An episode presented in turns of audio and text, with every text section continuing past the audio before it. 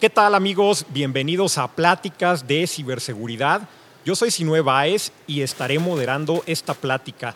Hoy tenemos una edición especial de nuestra charla, ya que estamos grabando este episodio desde el Fortinet Cyber Security Summit México 2022. Y pues, wow, es difícil eh, decirlo sin eh, sentir emoción alguna, ¿no? Hay que, hay que decirlo, hay que reconocerlo.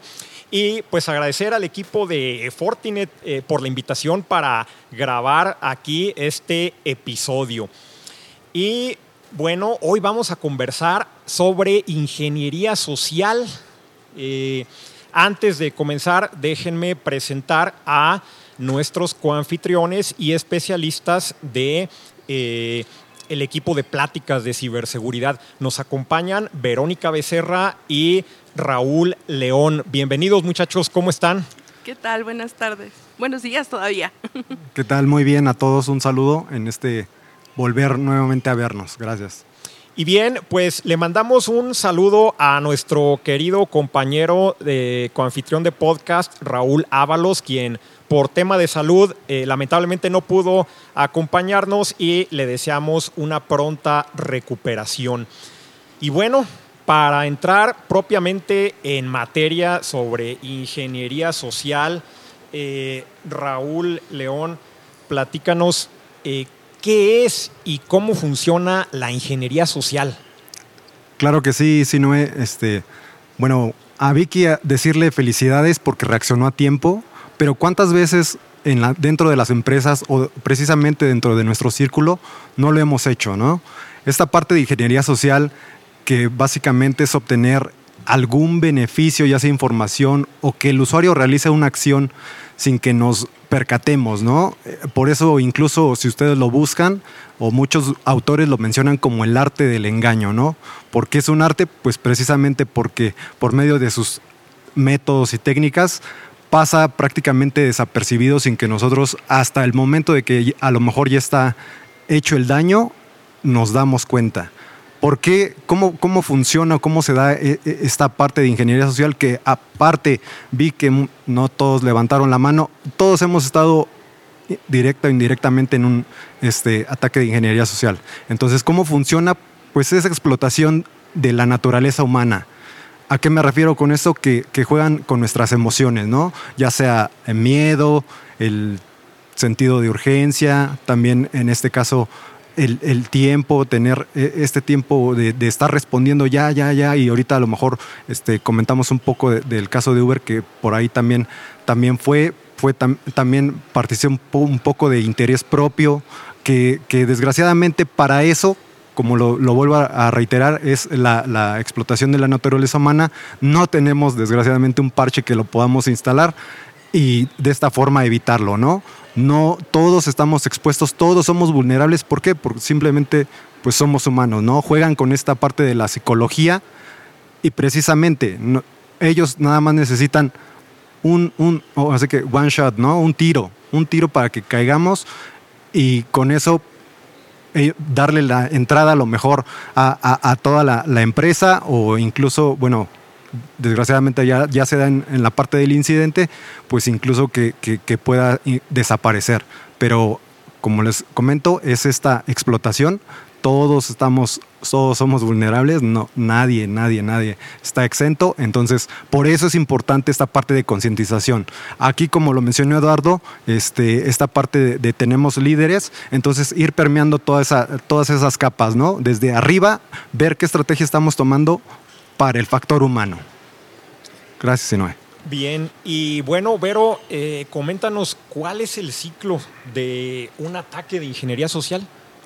Mira, aquí me voy a enfocar en un eh, ataque dirigido donde podemos encontrar cuatro etapas. Una es la parte de información, que los ciberdelincuentes lo que hacen es buscar la mayor información de una organización, desde el tema de correos, teléfonos, las personas que laboran en esta organización, inclusive ya teniendo las personas que laboran en la organización eh, se ayudan de las redes sociales, porque creo que muchos de nosotros eh, utilizamos redes sociales eh, en una privacidad abierta, compartimos información, compartimos también información de la organización donde trabajamos. Entonces, esta información lo que hace a los ciberdelincuentes es ayudarlos para después pasar a la siguiente etapa que ya es generar confianza y el contacto con, la víctima como tal.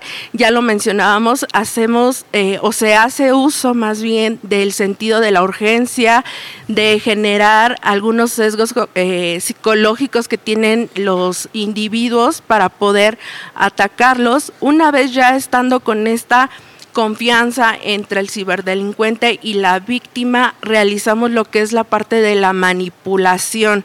Ahí es donde ya eh, el atacante obtiene información sensible, obtiene accesos, roba información, eh, hace algunos ataques eh, de tipo laterales para ver hacia dónde más puede llegar su ataque y a lo mejor al final secuestrar la información y pedir cierta cantidad de dinero, como ya lo veíamos hace un momento, para regresar a esta información robada. Y finalmente, ya obteniendo esta información, ya que el atacante cumplió el objetivo, cerramos con la parte de la salida, que es la última etapa, que es donde el ciberdelincuente pues trata de borrar todas las huellas que, que dejó su, su ataque. Entonces, ese sería como el ciclo de vida de un ataque de ingeniería social. Bien, y bueno, eh, Vero y Raúl, hagamos un repaso rápido de las técnicas y herramientas de la ingeniería social. A ver quién quiere comenzar. Eh, eh, bueno, por mencionar algunas y, precisamente el tema de, Vicky, pues estamos hablando de un tema de, de phishing, ¿no? Que en este caso es, es por medio de llamada telefónica. El de siempre que lo tenemos, pues el phishing, el correo electrónico, el smishing que de hecho, ustedes ahorita, todos estos se incrementaron en la pandemia. ¿Quién no ha recibido el, mensaje de Amazon te está buscando 10 mil pesos diarios, ¿no? Y, e incluso, como lo, como lo decía, mucha gente a lo mejor perdió su empleo y pues le es este, en su, a lo mejor su, su necesidad, su urgencia, pues sí da clic prácticamente. Por eso seguimos diciendo, no, no, no es tema de, de, poder este, parchar eh, nuestra, nuestra mente, ¿no? Eh, vamos a caer por un tema de, de que somos humanos. Y hay otra de las técnicas que se está utilizando sobre todo para el tema empresarial, no sé si lo han escuchado, que es el ataque a SEO que justamente lo que busca es eh, suplantar la identidad de un alto ejecutivo, incluso el director o el dueño de la organización, para robar información, sobre todo en el área financiera. Han existido algunos casos donde se cambian incluso las cuentas bancarias para hacer ciertos pagos y con el sentido de urgencia que ya lo hemos estado mencionando, eh, se, son exitosos estos ataques, sin antes nosotros preguntarnos si realmente es la persona que, dice ser. Y yo creo que ahí una de, de las recomendaciones que haríamos es que siempre siempre, eh, identifiquemos si es la persona que dice ser, si es quien nos está eh, hablando, porque podemos caer justamente en este tipo de, técnicas de, ingeniería social. No, adicional, estadísticamente, yo no estamos en Twitter, pero hashtag OnlyFacts, el 80-90% de, de, un ciberincidente empieza, bueno, de un ciberataque empieza con, con tema de ingeniería social, ¿no? Entonces, por eso este, es importante crear esa conciencia. A lo mejor ustedes como, como responsables de seguridad sí lo tienen presente, pero en las demás áreas. todos los que interactuamos, ya lo mencionaron, con un dispositivo estamos o somos este, blanco. A lo mejor no somos el, como lo decimos luego, no somos el fin, pero podemos ser el medio para concretar, en este caso, o consumar el ciberataque. Y bien, eh, subrayar un poquito lo que decías hace un momento, Raúl, que la ingeniería social explota eh, rasgos del ser humano, ¿no? Es como hackear al ser humano, eh, presiona los botones que, que pueden ser cosas como la empatía, como el miedo, como el enojo, como la curiosidad de todas estas cosas que son eh, totalmente humanas es que se aprovecha la ingeniería social. Oigan, y pues vamos a hacer eh, pues más bien eh, un, pues sí, un repaso o, platíquenos su perspectiva de estos casos recientes que, de ciberataques que eh, han tenido lugar eh, vía la ingeniería social. Eh, me refiero a los casos de Twitter y de Uber. coméntenos, no sé si quieras empezar, Vero, tal vez con la parte, bueno, coméntanos tu perspectiva.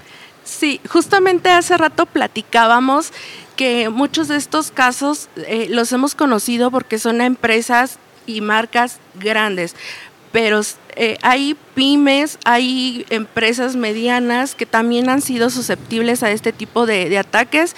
Y, por ejemplo, en el caso de, de, Twitter fue a través de mensajes de WhatsApp donde la víctima eh, confió en que alguien le estaba diciendo que era un ingeniero de, eh, técnico que necesitaba verificar ciertas contraseñas, ciertos accesos y eh, bueno, dio pie justamente a entrar a algunos de los sistemas internos de, Twitter. Inclusive hay algunas cuentas que no eran propias de o que no tenían tipo accesos administradores, pero a través de ellos aún así lograron entrar a otras a, otros sistemas y ahí conseguir ya información más sensible que justamente les dio este, este acceso para hacer el ataque específicamente en Twitter.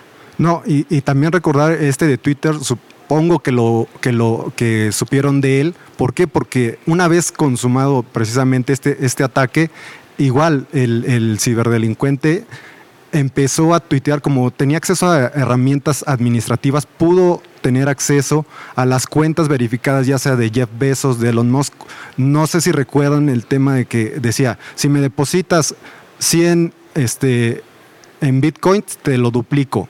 Y si ustedes revisan el tema de la cartera de Bitcoin, sí hubo quien estuvo depositando pues dinero a estas, ¿no? Porque eran cuentas verificadas ya una vez que estuvo ese, ese, ese ataque, eran cuentas verificadas, pues la gente ahí es también confía, y ahí también se da el tema, es como les decimos, no es, no es tema de, tecnología, ¿no? La ingeniería social no es tema de tecnología, sino también de nosotros estar atentos y, dudar también la desconfianza.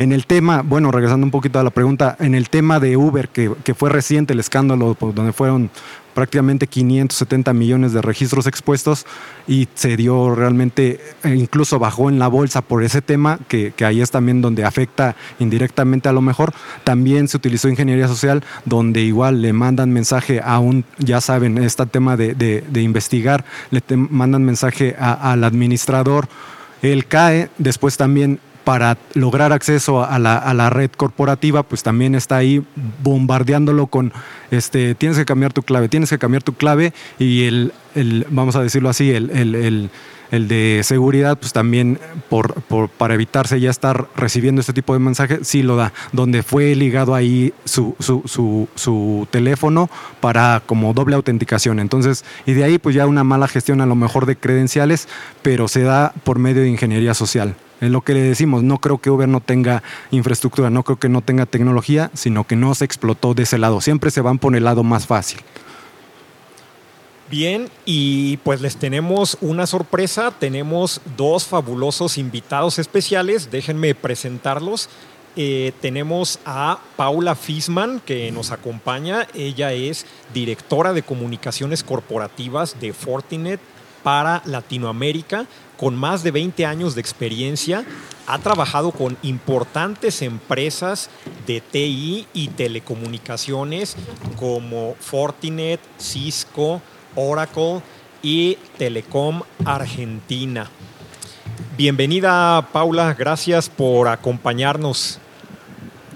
Gracias por la invitación. Y también nos acompaña Gabriel Muñoz González, él es director de estrategia de producto en Alestra. Él es entusiasta de la tecnología, la estrategia de marketing y la innovación. Él ha sido director de información, eh, director de innovación, director de estrategia de negocio. Bienvenido, Gabriel. Gracias por acompañarnos en esta edición de nuestro podcast. Gracias, Sino. Un gusto estar aquí con todos ustedes. Y bueno, eh, preguntarles a Paula y a Gabriel que eh, pues tenemos en la región de Latinoamérica ciertas similitudes. ¿Qué podemos aprender de los incidentes que han ocurrido últimamente en algunos países derivados de ataques de ingeniería social, eh, los que a ustedes les vengan a la mente, eh, ¿qué, ¿qué, nos pueden comentar? A ver, no sé quién de los dos guste comenzar. Bueno, comienzo yo entonces. Creo que lo que podemos aprender de estos incidentes que vimos recientemente en América Latina es que el tema de la ingeniería social es algo que debemos tomar en serio. No es solo un riesgo de robo de credenciales, algo que queda en el consumidor final, sino que como nos han explicado hace un rato eh, los expertos del Laboratorio de Inteligencia de Amenazas de Fortinet, de Fortigar Lab, el ransomware es una realidad en América Latina, una realidad que impacta a las organizaciones. ¿Y cómo se relaciona el ransomware con la ingeniería social?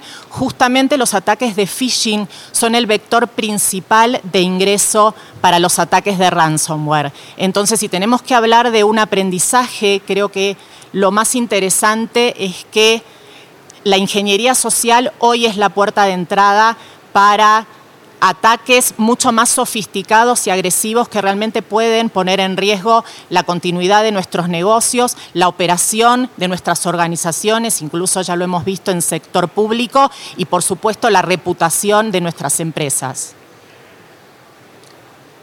Complementando un poquito a Paula, yo creo que el, el primer mensaje es que todos estamos expuestos, ya no hay de que no estoy expuesto y que cada vez se empieza a trabajar más y más en la conciencia. Yo creo que los bancos son un jugador importante en la conciencia que se está dando de manera colectiva. A mí en lo personal me da mucha risa cuando voy manejando rumbo a la oficina y en el escucho del radio y seguido me toca un anuncio donde te dicen, hola, te habla tu banco, estoy y te estoy buscando para robarte todo el dinero que tienes en tu cuenta de cheques a través de un retiro sin tarjeta.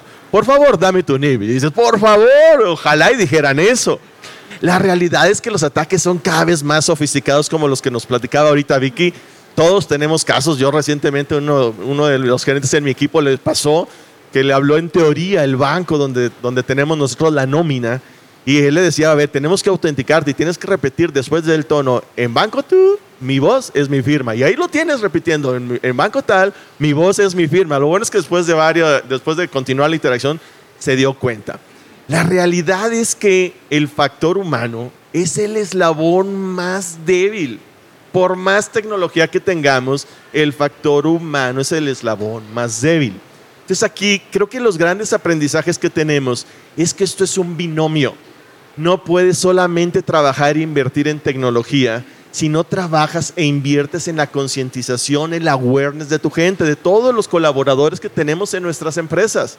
Entonces no es suficiente tener el, firewall y el EDR de nueva generación y la correlación con inteligencia artificial si no tengo yo un trabajo que vaya a hacer campaña para que todos nosotros como colaboradores tengamos una conciencia del riesgo que somos nosotros para nosotros, sino para nuestras empresas. Yo creo que aquí, si no el mensaje a todos los que nos escuchan es, ¿qué estás haciendo tú realmente para trabajar en la conciencia de todos los colaboradores que, están que trabajan en tu empresa para ser conscientes del riesgo que representan hacia la compañía.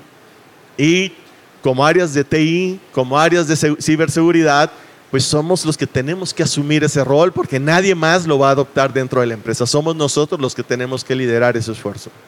Y justo eso, Gabriel, este, Alestra como precisamente proveedor de, tecnología y de ciberseguridad, ¿qué, qué este, retos se ha enfrentado en la parte del factor humano? O sea, tenemos esta parte de, a veces de la, de la renuencia, ¿no? También esta parte de que si tenemos campañas a lo mejor de concientización dentro de la empresa, pues nada más van por cumplir a lo mejor el requisito, ¿no? O sea, realmente, eh, ¿cuál es, a, a qué se ha enfrentado? Mira, y nosotros internamente lo hacemos, lo fomentamos con nuestros clientes y es que desafortunadamente lo que nosotros vemos en nuestros clientes es que, como se dice vulgarmente, pueden ser llamaradas de petate, ¿no? O sea, realmente no hay una estrategia, no un plan estratégico en el tiempo.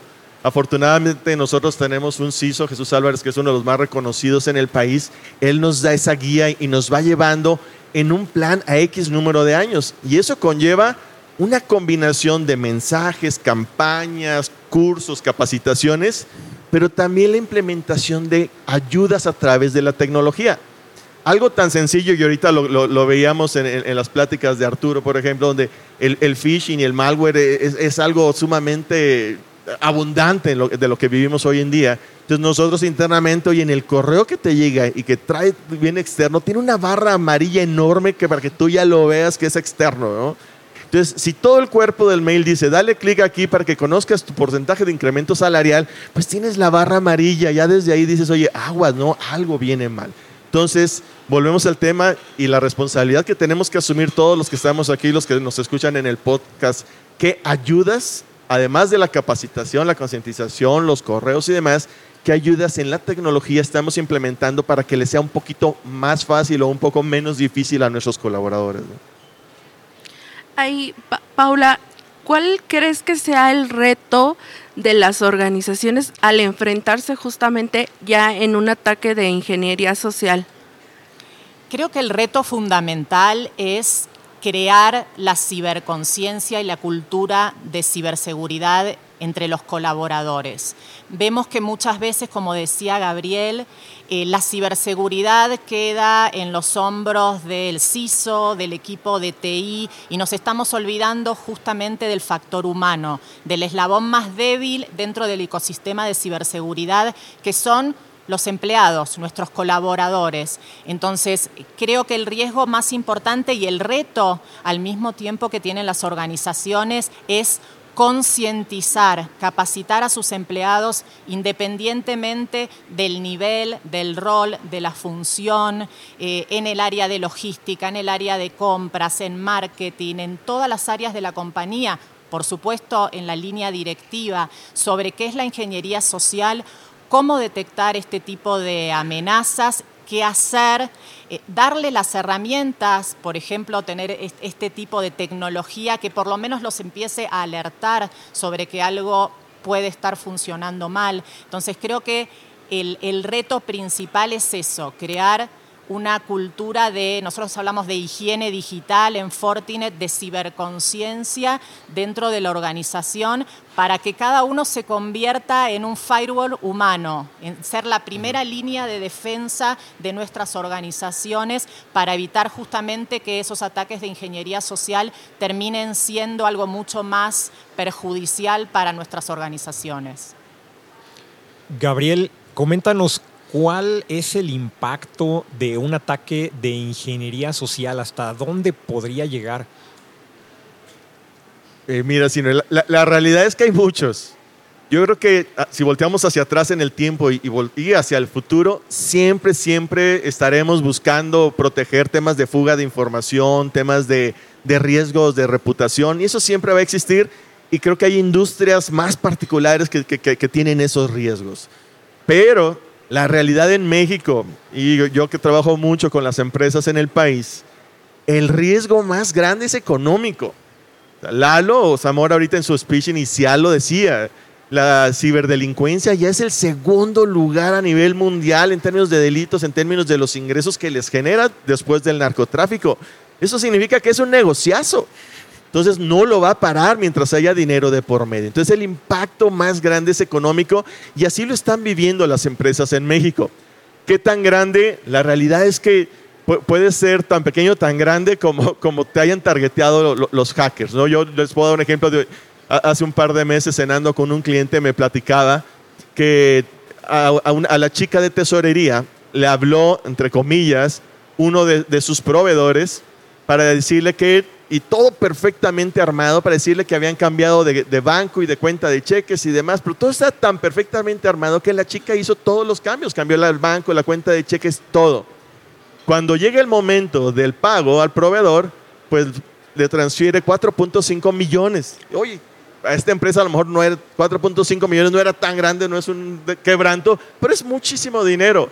Le transfirieron los 4.5 millones a la otra cuenta bancaria Después el proveedor habla para decir, oye, pues no me has pagado, ¿cómo que no te he pagado? Si ya cuando empiezas a, evaluar, se dan cuenta de que había, sido había sufrido un ataque de ingeniería social. Pero si se fijan este ejemplo, no había firewall, no había EDR que lo pudiera parar. Este fue 100% ingeniería social y atacando a la cultura, a la gente, al eslabón precisamente más débil. ¿no?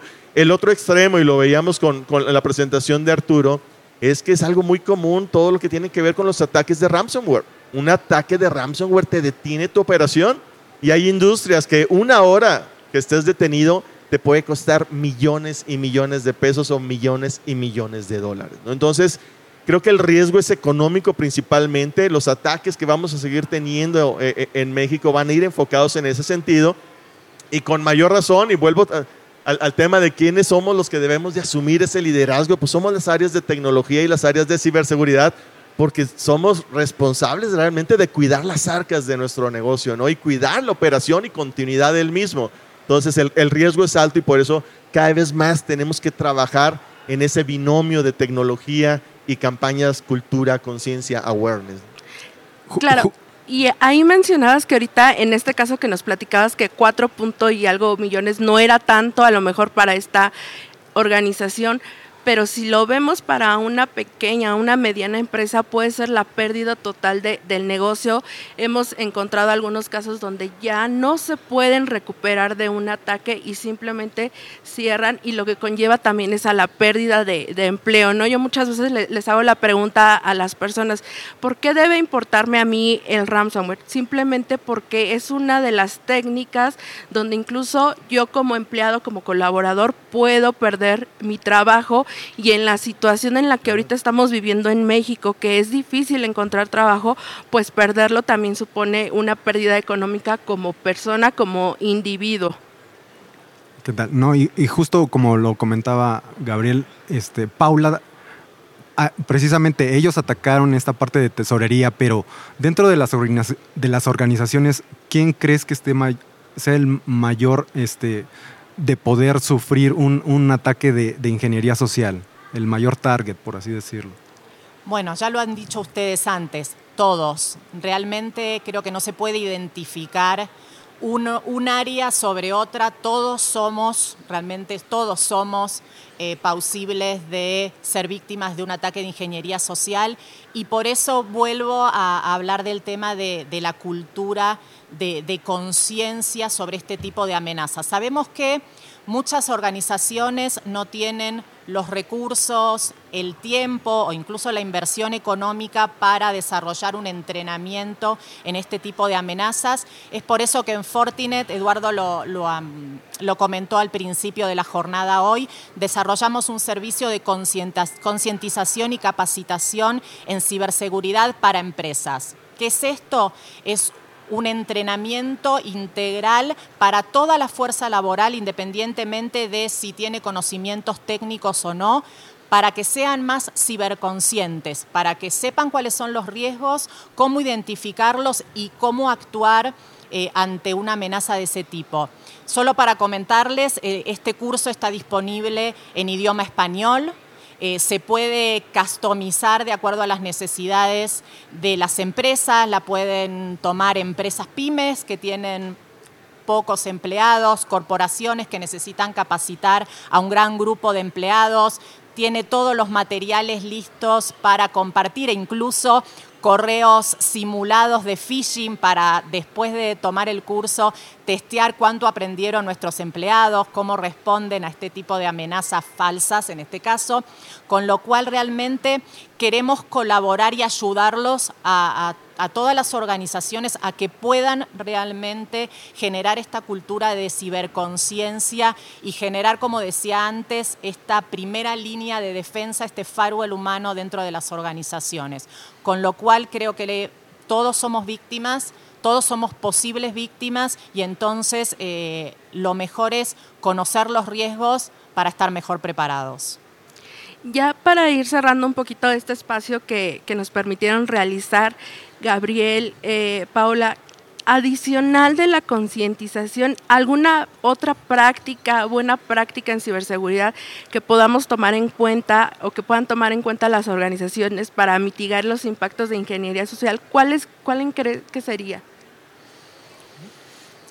Bien, bueno, creo que también tiene que ver con la tecnología. Hoy, después de la pandemia, si se puede decir que ya estamos saliendo de la pandemia, realmente nuestros modelos de trabajo han cambiado. Hoy estamos en, modelos de trabajo híbridos, donde mucha gente continúa trabajando desde sus casas, donde a veces es difícil eh, saber con qué dispositivos nuestros empleados se, conectan a, a las redes corporativas. Entonces también es importante contar con la tecnología que apoye esa ciberconciencia, el poder tener visibilidad de quiénes qué, cuándo y cómo se están conectando a nuestra red. Creo que eso también es una de las mejores prácticas que cuando hablamos de ingeniería social son sumamente importantes, ¿no? Tener la visibilidad de todos esos dispositivos, los endpoints que están teniendo acceso a nuestra red, incluso los que vienen de afuera, ¿no? los proveedores, los clientes, cómo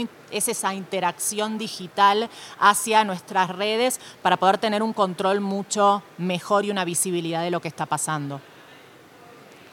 complementaría a lo que comenta Paula y, retomo un poquito, Verónica, lo que platicabas hace un rato de las, de las empresas que pueden o han sido impactadas un dato que, tenemos nosotros, nosotros tenemos un Security Operation Center muy importante y tenemos una base de clientes muy grande, muchos en telecomunicaciones, que todavía no han terminado de adoptar las prácticas de ciberseguridad.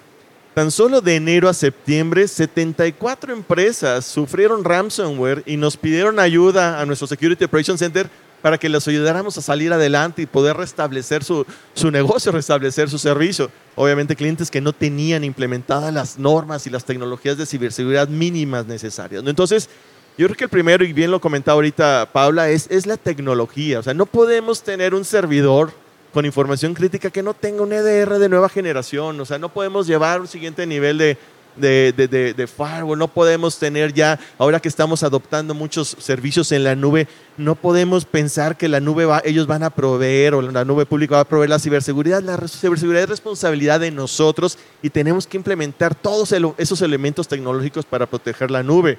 Ahora, como comentaba también Paula, muchos trabajamos de manera remota. Bueno, ¿qué elementos de ciberseguridad le vamos a dar a los colaboradores? Entonces, sin duda la tecnología es el primer gran pilar de ese binomio que mencionábamos ahorita.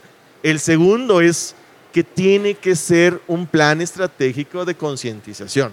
no hay manera, si no lo haces de una manera ordenada, estratégica, planeada y con evolución en el tiempo. Yo creo que las herramientas que mencionaba Eduardo y que, ahorita comentaba Paula, que, tiene Fortin en términos de campañas, herramientas, herramientas para hacer mails de phishing ético y demás, son, son muy, muy importantes. Lo mismo hacemos en Alestra. Nosotros tenemos toda una práctica con nuestros clientes que les interesa para que les ayudemos a hacer ese abordaje en esa planeación estratégica y los podemos acompañar precisamente en la ejecución de esos elementos, como el ejemplo que les daba, ¿no? De la barra amarilla en el correo, cosas que son muy, muy básicas, pero muy, muy importantes para mitigar riesgos, nosotros podemos acompañarlos, ¿no? Y algo que también está creciendo en México y que está teniendo muy buena adopción es lo que sucede con las grandes compañías, los grandes bancos o las grandes empresas del sector financiero, que por la naturaleza de sus negocios tienen un Chief Information Security Officer, un famoso CISO. No todas las empresas tienen la capacidad de poder tener un CISO. Entonces, ¿qué está sucediendo? Pues en, el caso particular de Alesa, nosotros tenemos un vCISO, un Virtual CISO, una, una oferta donde pueden acceder a un CISO que les ayude precisamente a esa planeación estratégica y acompañarlos en la ejecución con planeaciones anuales, planeaciones semestrales, de tal manera que lo vayan haciendo y lo vayan ejecutando.